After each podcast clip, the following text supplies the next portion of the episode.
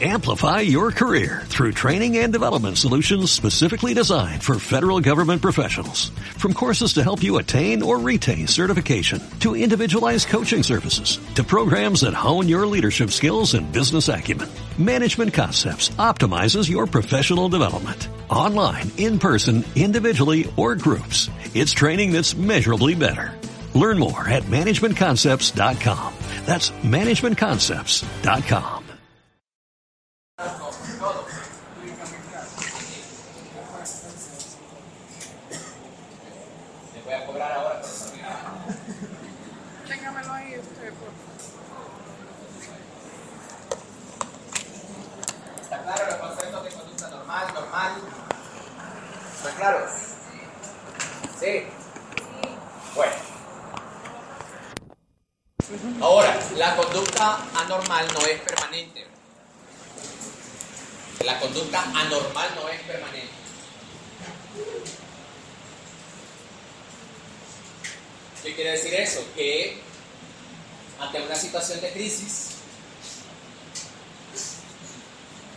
paciente va a desarrollar sintomatología.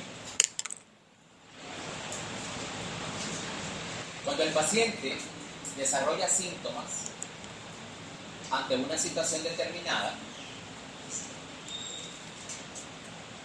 y empiezan síntomas, se le denomina episodio. Este es el periodo de síntomas activos de cualquier enfermedad mental. Así se le llama, episodio.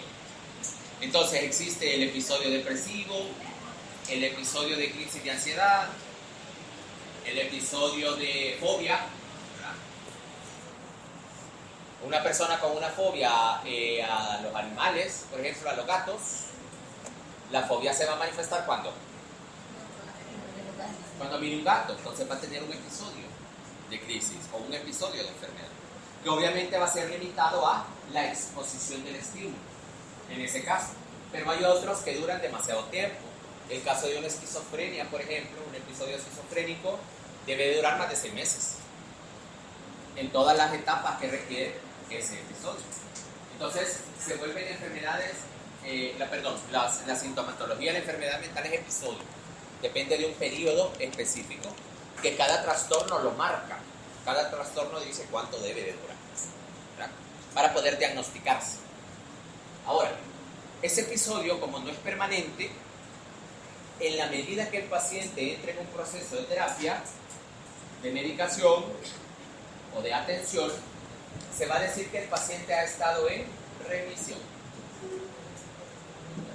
Cuando el paciente disminuye los síntomas, se dice que el paciente está en remisión, cuando se han disminuido los síntomas del paciente.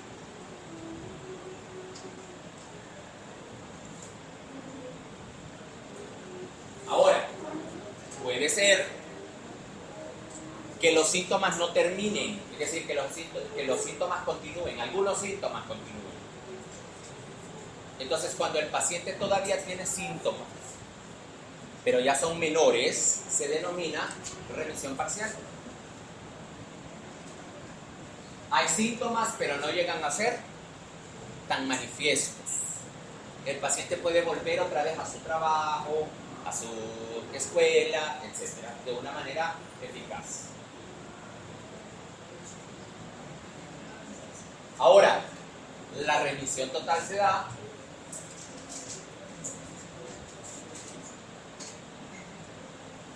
cuando los, los síntomas se han eliminado. Les iba a decir cuando los pacientes se han eliminado, pero ahí no sería remisión. Cuando los síntomas se han eliminado, es decir, el paciente ya no tiene trastorno. Es importante mencionar acá que el paciente, si estaba tomando medicamentos, ya dejó de tomarlos. Porque si lo, si, lo sigue tomando, entonces ya hablamos de una remisión parcial, porque el paciente todavía sigue. Ustedes tienen que estar considerando que un paciente debe tomar medicamentos un año máximo. Un paciente no debería de estar tomando por toda su vida medicamentos, sobre todo si es ansiedad, depresión, no debería de estar toda la vida tomando medicamentos.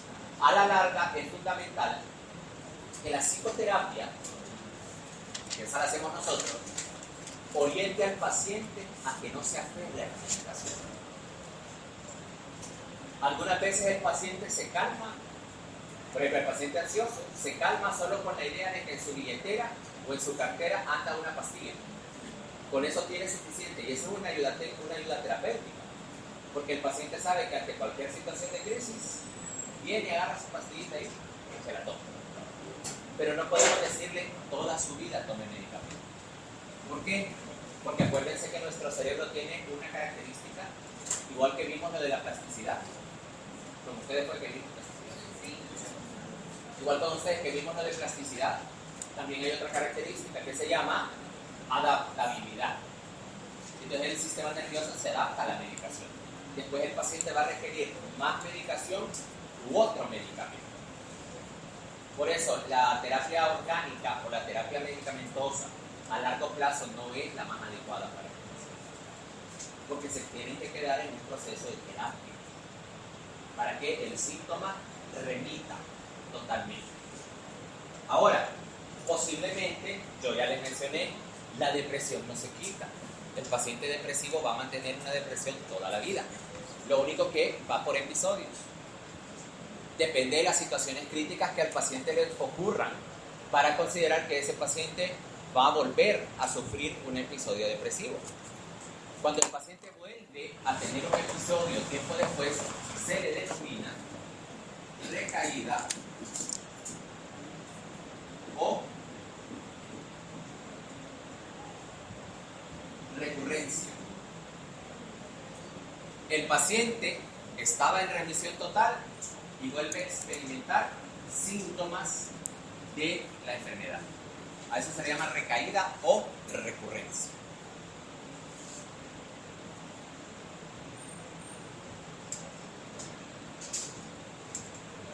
Importantísimo que para poder valorar estos aspectos nos acerquemos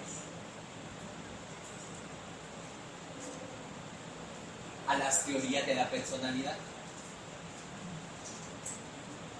Es fundamental que ustedes definan una teoría de la personalidad que les indique por qué un paciente enfermo. El modelo del TCM4, por ejemplo, el modelo de esto, está basado en ninguna de las teorías que ustedes miran en la clase clínica. Ni siquiera en la clase de teoría de la personalidad han visto el modelo biopsicosocial.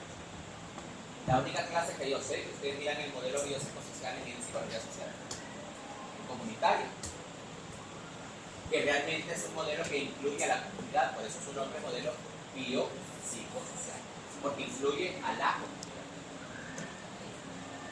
¿En qué consiste ese modelo?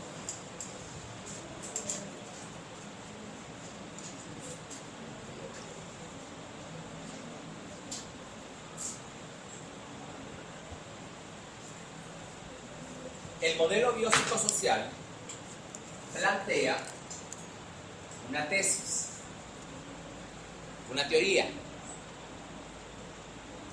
el cual habla de esta teoría. Diátesis estrés. Teoría de diátesis estrés, desde ahí el punto de vista biológico. La diátesis indica que nosotros desarrollamos o tenemos herencia de enfermedades físicas como de enfermedades mentales. Entonces, ¿qué pasa? Si usted se enferma físicamente, quiere todo médico en la actualidad que maneja el modelo biopsicosocial pregunta quién de su familia tiene tal enfermedad. ¿Por qué? Porque ahora se sabe que la mayoría de las enfermedades son heredables. Enfermedades físicas y psicológicas. La mayoría son heredables. De repente, si usted padece de rinitis alérgica, usted quiere decir que algún miembro de su familia padeció no necesariamente rinitis alérgica, pero ha padecido, ha padecido perdón, de todas las vías respiratorias. Posiblemente es asmático, posiblemente su mamá es eh, sufre sinusitis, etc.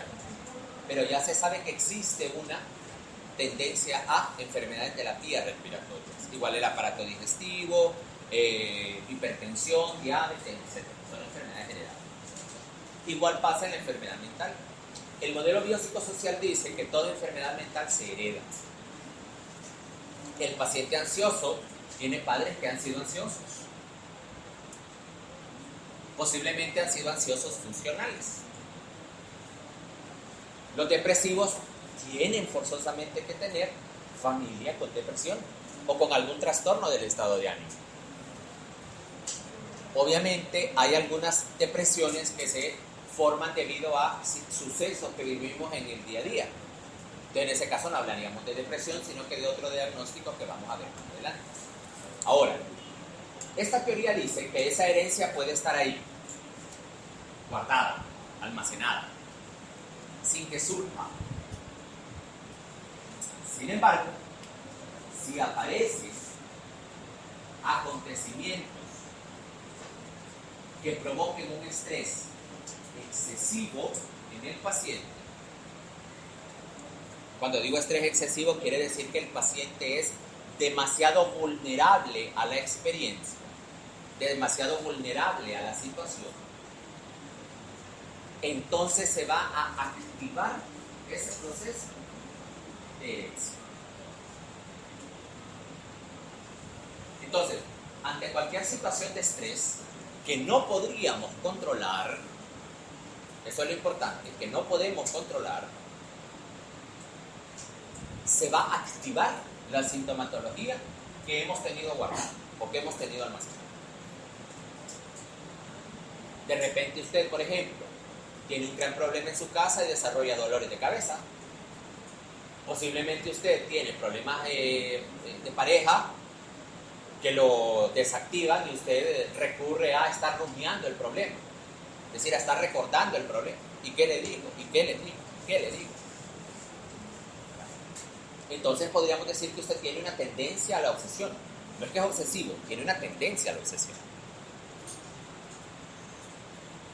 Ahora, esta herencia determina algo que se llama temperamento. Eso ustedes ya lo vieron en sus clases de anteriores, evolutiva y todo eso. El temperamento es toda característica psíquica que nosotros heredamos. Eso es temperamento.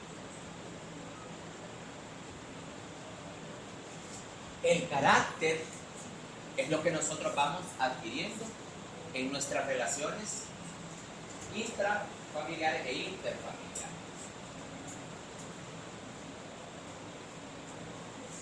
El carácter depende de la experiencia. El carácter entonces va a depender de las situaciones que me causan estrés. Toda situación que a mí me causa estrés se va a denominar estresor. Ahora, dependiendo de los estresores que hemos vivido en nuestra vida, vamos a desarrollar sintomatología ¿no? ¿Por qué? No es lo mismo tener el estrés de problemas económicos que se resuelven cada 15 y 30 días cuando pagan, a tener problemas económicos porque no se tiene trabajo durante 6 meses. Son estresores diferentes. Porque el de 15 y 30 sabe que le van a pagar. Pero el que no ha tenido trabajo, ¿dónde va a agarrar dinero? Entonces los estresores se vuelven diferentes. No es lo mismo el hecho de decir, alquiló una casa, a decir, se me quemó la casa y no tengo dónde vivir. Entonces los estresores son diferentes. Entonces, depende de, la, de lo agudo del estresor, de lo difícil del estresor, puedo desarrollar síntomas, es decir, se va a activar la herencia que tengo de alguna enfermedad médica. Este es el punto de vista que tiene la teoría del estrés. Ahora, no solo eso incluye esta teoría, también va a depender de cuán vulnerable sea yo a los estresores, cuán vulnerable soy a los estresores y a los recursos que tengo, a los recursos de apoyo.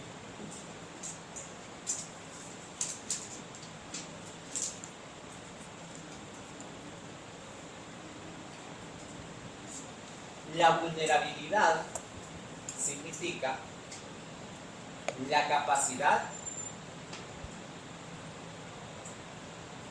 para manejar una situación estresante.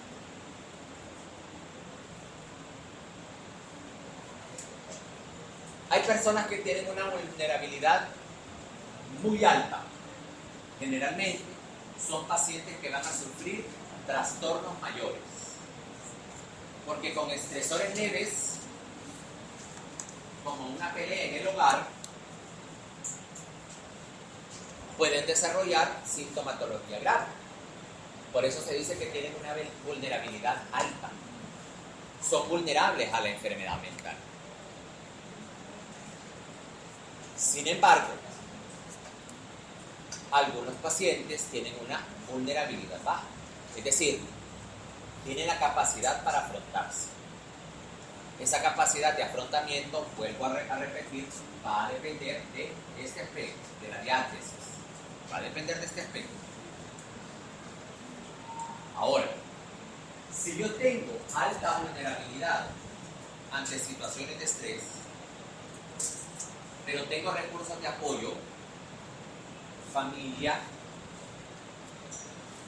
amigos, dinero, lugares a donde ir a que me atiendan, seguridad social, etcétera, posiblemente mi nivel de vulnerabilidad baje, es decir, se vuelva más tranquilo porque sé que puedo apoyarme en otras personas. Le vuelvo a dar el ejemplo, si se le quema la casa y usted no tiene familia, usted no tiene amistades a dónde recurrir, obviamente va a vivir en la calle y se va a descompensar, siempre y cuando tenga la diátesis para descompensarse.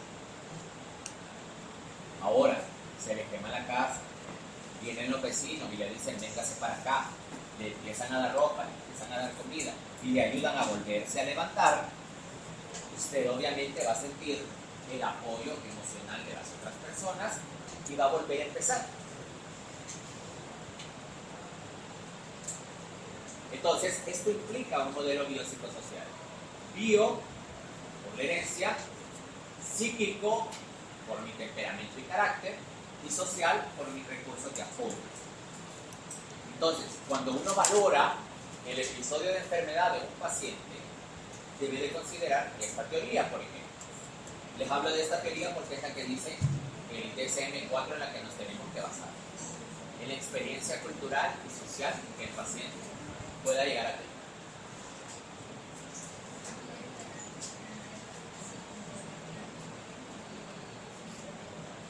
Entonces, en la mayoría de los casos, la vulnerabilidad es la que va a determinar qué tipo de patología voy a, tener que desarrollar o voy a desarrollar. Hay pacientes que pueden ser esquizofrénicos, pero nunca han tenido experiencias estresantes significativas como para que se altere y desarrolle una enfermedad significativa. Eh, 累计一分钟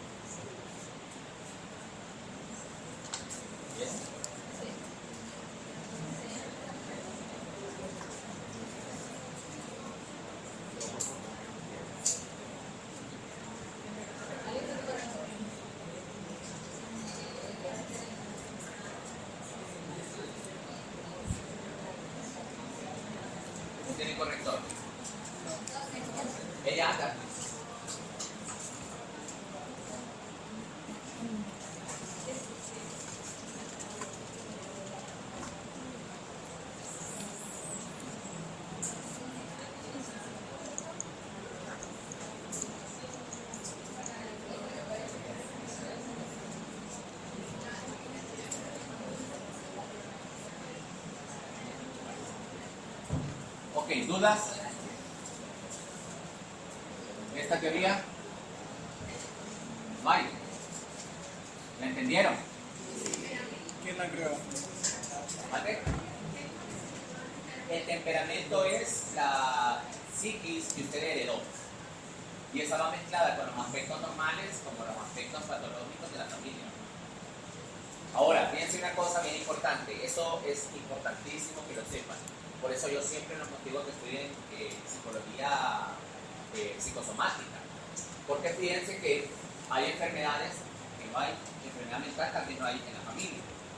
De repente, si, el, le dicen, eh, sí, no hay enfermedad mental, pero sí hay, tengo familia que padece la tiroides. Ya se sabe que la familia que padece la tiroides, los familiares pueden desarrollar enfermedades como ansiedad, trastornos de ansiedad o trastornos de depresión. No es que van a heredar la el trastorno emocional, sino que van a heredar las células asociadas con la enfermedad de la tiroides. Tengo familia que padece de diabetes. Forzosamente algún miembro de la familia del diabético va a desarrollar ansiedad o depresión. Tengo un familiar que padece de eh, la hipófisis y de las glándulas suprarrenales. Van a desarrollar procesos psicóticos posiblemente los miembros de la familia. Las personas que lo padecen también. Generalmente cuando empiezan a desarrollar enfermedad psíquica, es que les empiezan a mandar a hacer todos los exámenes químicos de la sangre y ahí es que aparece que hay hipertiroidismo, hipotiroidismo, pancreatitis, diabetes, etc. Entonces, claro que sí, claro que sí lo, lo, van a padecer ellos también. La idea aquí es que no necesariamente es que tiene que haber enfermedad mental en mi familia. Posiblemente pueden haber enfermedades endocrinológicas. Si ustedes recuerdan su clase de psicofisiología 3, la enfermedad endocrinológica está muy asociada a la conducta al estar asociada a la conducta, tal vez no me maneje a mí o no desarrolle yo la enfermedad física, pero sí puedo desarrollar la enfermedad psicológica. ¿Qué más?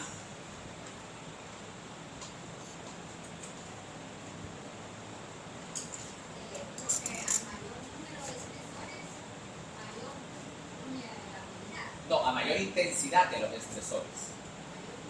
Cuando me refiero a intensidad es que el estresor sea severo.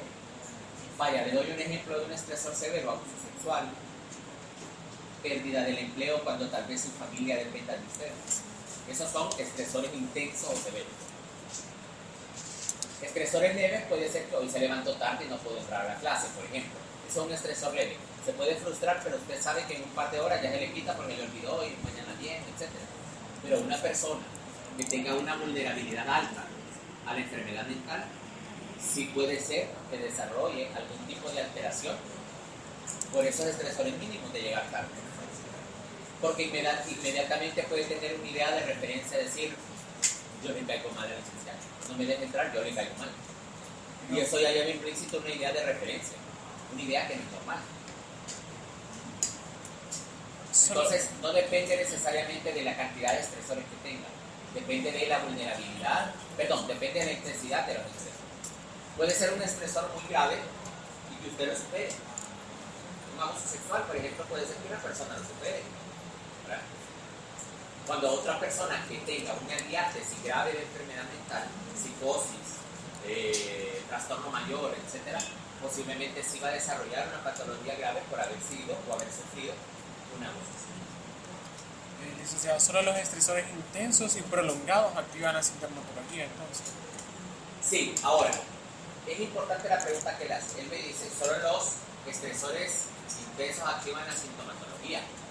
En el caso del paciente psicótico no. Hasta los estresores más leves pueden activar la eh, patología.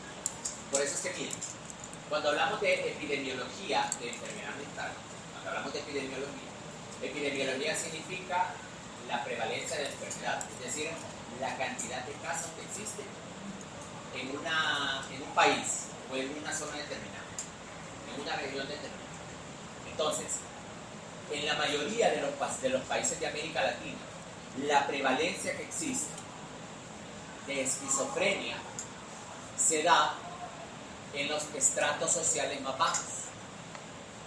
Por ejemplo, No quiere decir con eso que no existe esquizofrenia en los estratos. Pero ¿qué pasa? La mayoría de personas pobres en países de América Latina, que somos países pobres, la mayoría de la gente pobre, es decir, que pertenece a la categoría de pobreza y por debajo de la pobreza es la que puede desarrollar esquizofrenia. No porque sean pobres, no porque sean pobres, sino por el hecho de que tienen pocos recursos de apoyo. Si los mando a hacer una investigación al hospital psiquiátrico, un paciente le va a decir que lo atendieron hoy, pero la siguiente cita que tiene es hasta en agosto. Ese paciente no va a tener control durante todo ese tiempo. Una persona de un estrato social medio o alto, posiblemente va a tener la capacidad de ir donde un médico psiquiatra privado y las atenciones van a ser más rápidas, con una medicación más nueva. Porque en el hospital psiquiátrico siguen utilizando diazepam, por ejemplo, que es un ansiolítico de demasiada, de baja categoría ya, porque ya hay ansiolíticos menores que causan dependencia. Es claro, los niveles de recursos que la persona pueda tener en su vida van a depender mucho también de las situaciones que esté viviendo. Entre mayor nivel de pobreza, díganme qué va a preferir la persona. Ir donde un psiquiatra a verse la salud mental o comer. Pero Entonces, realmente lleva implícito el hecho de que esto es lo que nos domina. La herencia es la que nos domina. Esto. Si tengo una herencia de una enfermedad grave como la esquizofrenia o la psicosis, obviamente cualquier situación estresante me va a provocar leve, cualquier situación estresante leve me va a provocar sintomatología.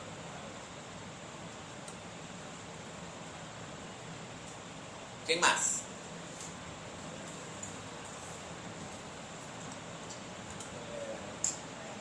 un estrés crónico puede, no sé, es que había leído eso, eh, el estrés crónico puede llevar a, a enfermedades como hematidosis. Sí. Lo que pasa con las situaciones de estrés agudo, estrés crónico, es que en la mayoría de los casos, lo que puede causar un estrés crónico, cuando hablamos de estrés crónico, es que este dura demasiado tiempo. Tal vez la persona sea vulnerable eh, físicamente, es decir, tiende a sufrir enfermedades, eh, enfermedad física. Entonces, ¿qué pasa? Esas enfermedades crónicas que aparecen en el cuerpo, como por ejemplo la que se empieza a perder la coloración de la piel, ¿cómo se llama? No, así, deja el nombre del, del vitiligo. Si la persona empieza a sufrir vitiligo, se empieza, es una enfermedad autoinmune, es decir, lo produce el propio cuerpo. Igual pasa. No es el mío.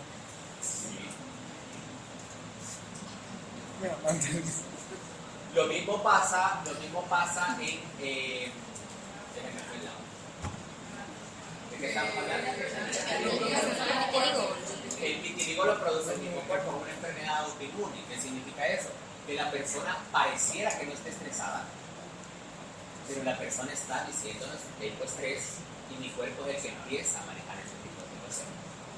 Otra enfermedad que es así, es decir, produce el estrés crónico, la produce eh, eh, la hipertensión. Muchos de ustedes pueden ser hipertensos y ser asintomáticos, y no se han dado cuenta. Son asintomáticos.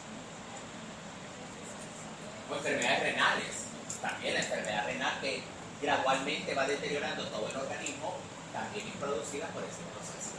Porque ahora todo lo están investigando a base de los genes que hemos desarrollado.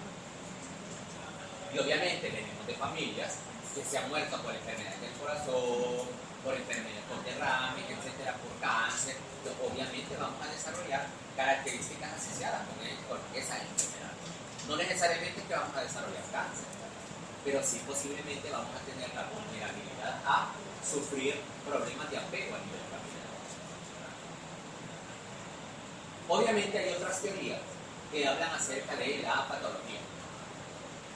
En el caso de la teoría conductista, plantea que el paciente adulto imita la conducta patológica de sus familias. ¿Por qué?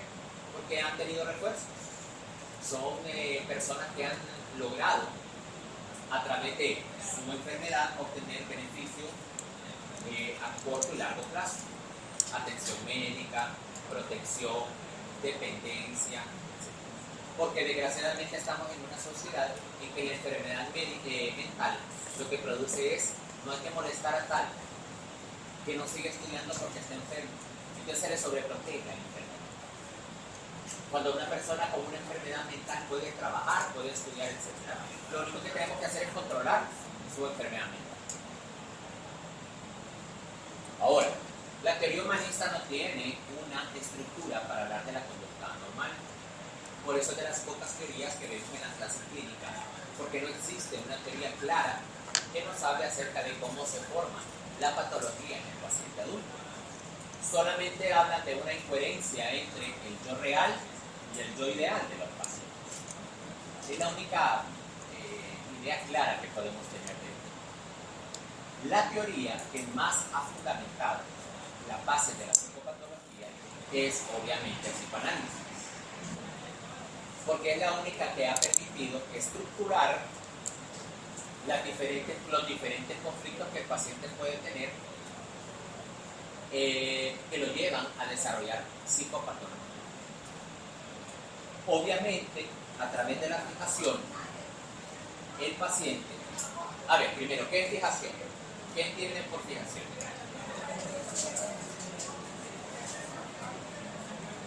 ¿Qué es una fijación? Según la teoría analítica.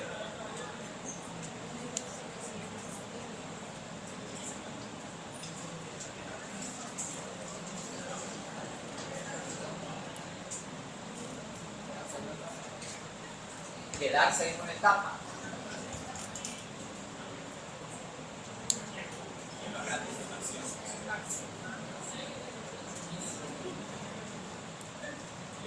Una fijación tener una personalidad inmadura.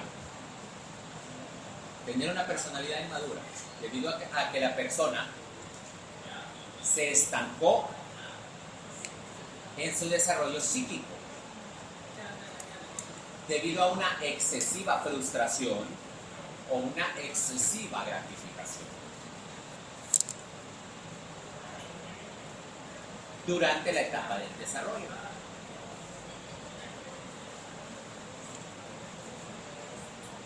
Aquí hablamos de etapa del desarrollo del inconsciente.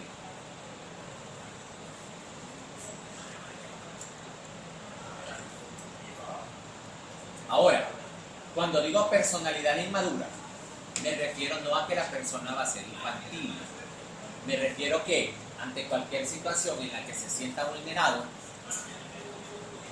cualquier situación en la que no pueda manejar el conflicto entre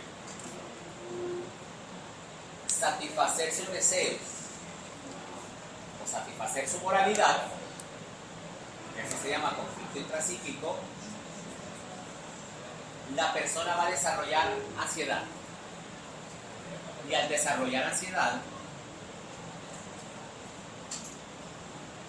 se va a producir defensas.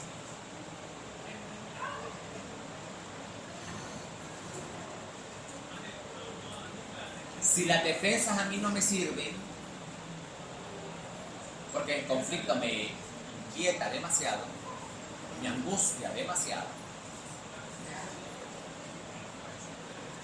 voy a utilizar un mecanismo de defensa que generalmente se los mal explica, que se llama regresión. Regresión. Regresión significa que me voy a trasladar a la etapa en la que yo me sentí gratificado.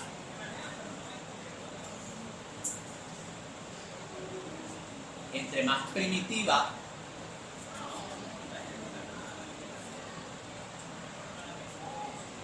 mi punto de fijación, entre más primitivo, más grave mi patología. Entonces yo puedo ser lo suficientemente adulto, pero de repente yo tengo una situación de estrés y comienzo a consumir alcohol, a no venir a la universidad, a quedarme en mi casa consumiendo alcohol, y solo alcohol y solo alcohol. He hecho una regresión hasta, hasta una etapa primitiva que se llama etapa oral. que es donde se fijan las personas adictas.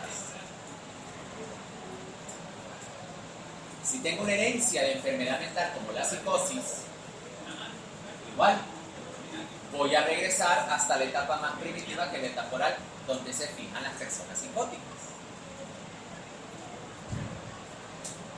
¿Por qué se fijan ahí? Porque es la etapa más importante de nuestro desarrollo psicosexual. Ahí es donde nuestra mamá nos ayuda a salirnos de un autismo primario. Saca de nuestra fantasía de, de como cuando estábamos dentro de ella. ¿Cómo nos saca? Dándonos besos, abrazándonos, dándonos besos, etc. Donde más se fijan las personas, o mejor dicho, donde más nos fijamos, es en la etapa anal del desarrollo. ¿Por qué nos fijamos más ahí? Porque es cuando nos controlan los deseos. Es la etapa del control y la disciplina. Entonces es donde se desarrollan la mayoría de los trastornos menores. Ahí se desarrollan los trastornos de ansiedad, los trastornos somatoformes, etc. Si nos fijamos en la etapa fálica de nuestro desarrollo, también podemos desarrollar enfermedades psíquicas importantes, como los trastornos somatoformes, aquellos que van hacia el cuerpo.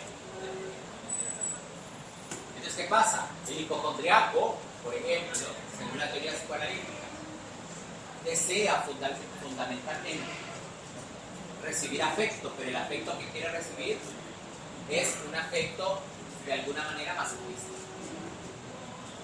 Porque se tiene que, tiene que creerse estar enfermo para recibir afecto. No un afecto masculino, un afecto anal. Entonces, así se considera en el desarrollo, perdón, en la, en la teoría psicoanalítica, la fijación que puede existir, o la enfermedad mental. Que la persona regresa al punto de fijación donde ha sido gratificado o frustrado. Dígame.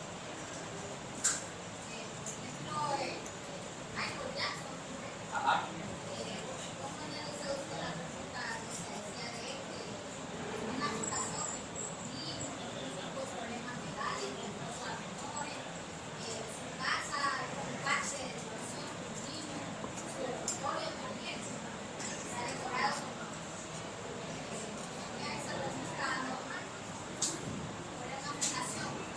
tenía una conducta normal, desde que usted dice que una persona adulta invita a niños a jugar a su casa, a su casa, a su casa a un parque de diversiones, obviamente ya hablamos de un síndrome.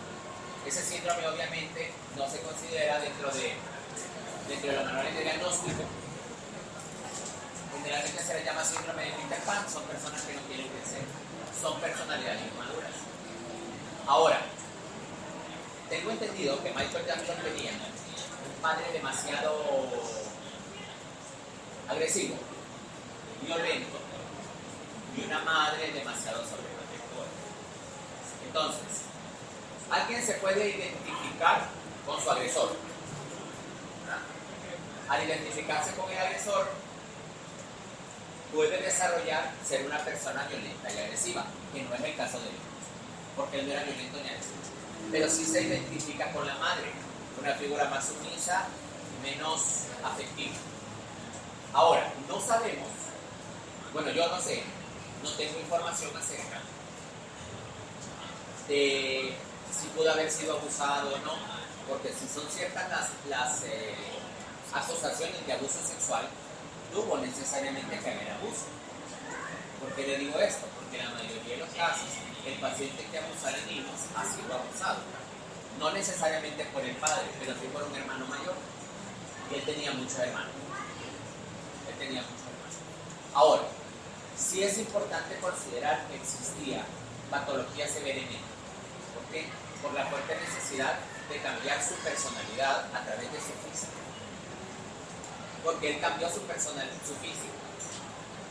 Pero el problema no era su físico, el problema estaba en su mente, que no se, no se aceptaba. Entonces, ahí le podría decir, ¿habían fijaciones morales? No había fijaciones había una tendencia psicótica. Pero él era un psicótico funcional. ¿Por qué? Porque sublimaba sus fantasías a través de la música, a través del baile, a través del arte.